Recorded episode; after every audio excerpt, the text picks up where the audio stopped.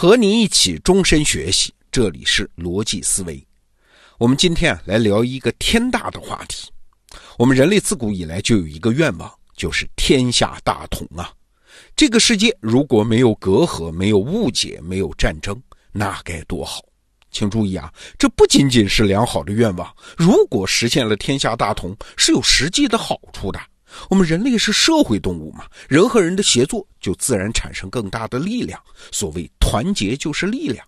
哎，你看奇怪啊，天下大同这件事儿，既是愿望，又有实际的好处，既有必要性，也有可行性。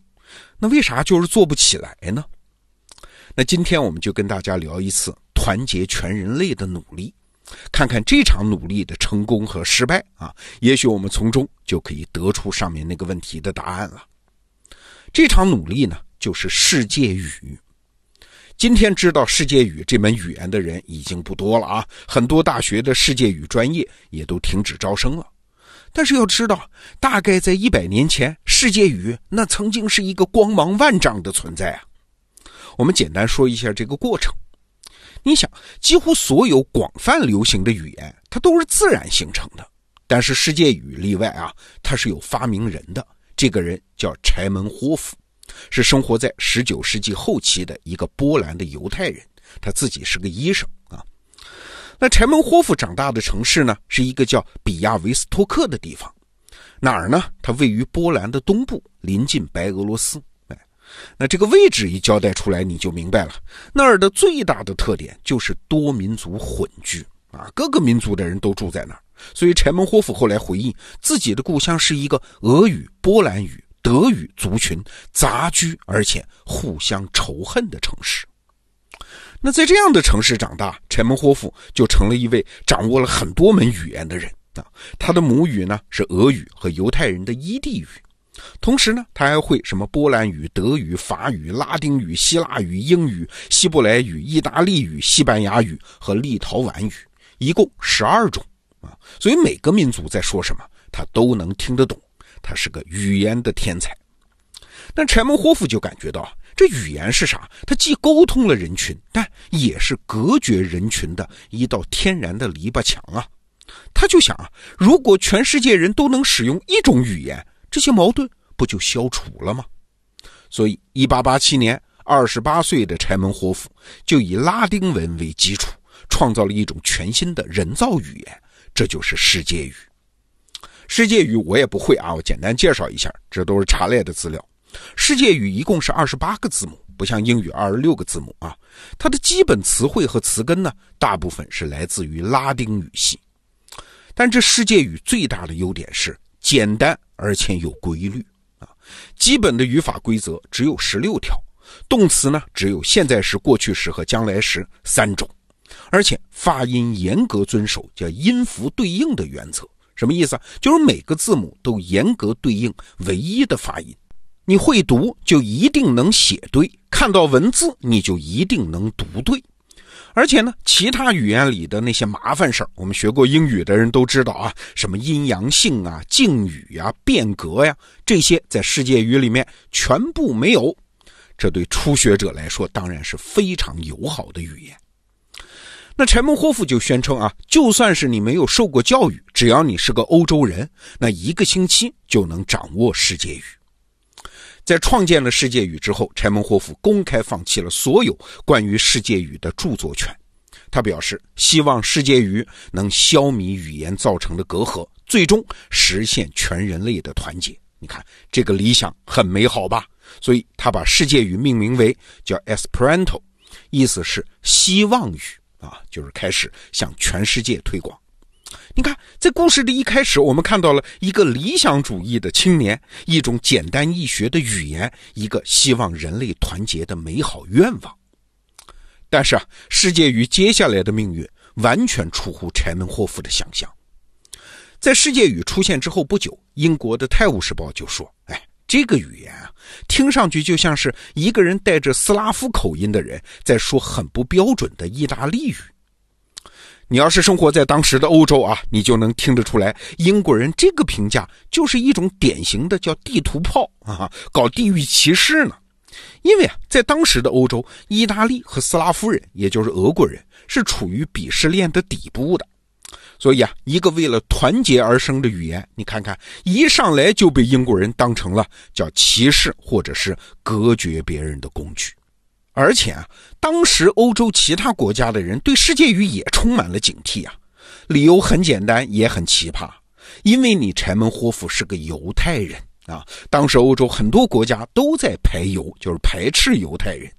犹太人到底要搞什么阴谋呢？啊，这世界语到底是为了啥呢？所以那个时候你说世界语，很难免就会被贴上一个犹太人的标签。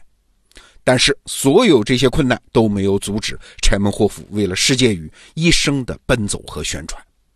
好了，到了第一次世界大战结束的时候，世界语突然得到了一个很好的发展机会。为什么？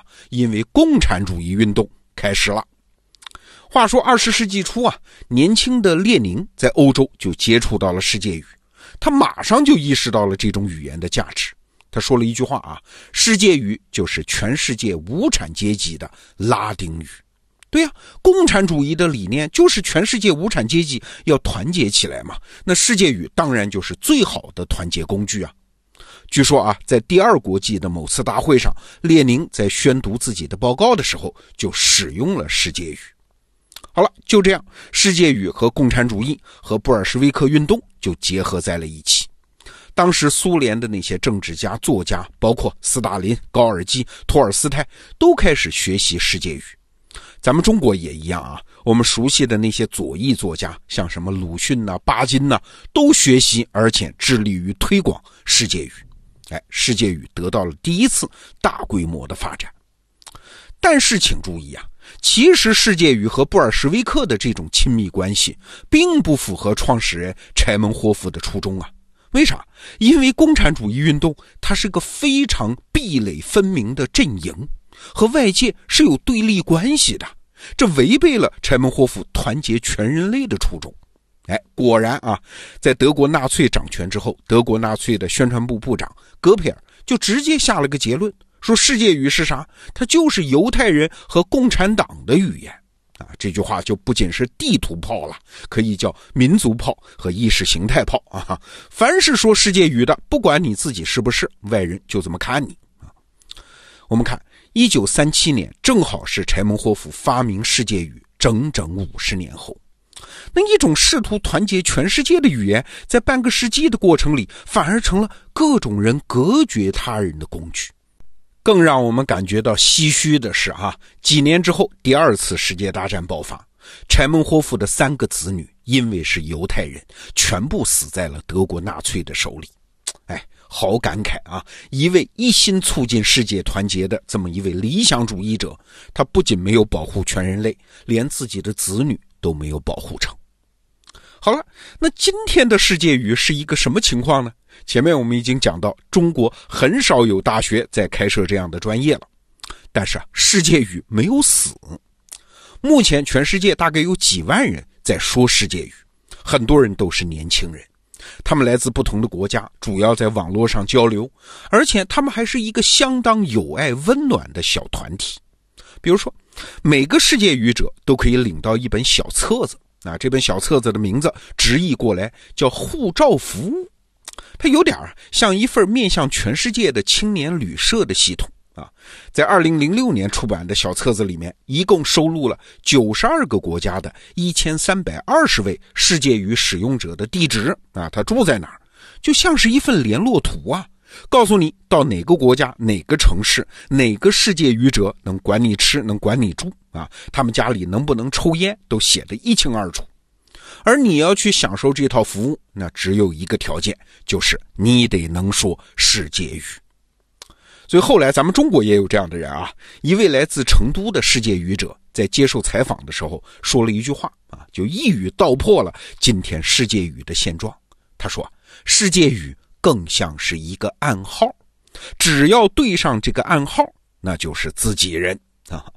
那世界语者他真的是共享暗号的，比如说他们的聚会叫鳄鱼下午茶，因为世界语者自称是鳄鱼啊。每年十二月，别的人呢都过圣诞节，他们过什么叫柴诞节？就是世界语创始人柴门霍夫的生日，每年十二月十五日。要是外人呢，你都听不懂他们这个封闭的小团体究竟在说什么。所以世界语活得好好的。好，总结一下我们今天说的啊，如果你发明了一个试图团结所有人的工具，无论它是世界语还是什么互联网啊，如果它真的好用的话，那你能期待的最好的结果也是团结了一部分人，排斥了另外一部分人。他确实给这个世界多修了几条路，但是他挖出来的土呢，又给这个世界多打了几堵墙啊！这几乎是所有沟通工具的共同命运。你看，这背后有人类社会最拧巴的一个逻辑啊，就是任何团结都必须从区分里外、亲疏，甚至是敌我开始。排斥外界，不是我们团结之后的结果。而是我们为了达成内部团结必须付出的代价。好，这个话题我们就先聊到这儿。逻辑思维，明天见。Thank you.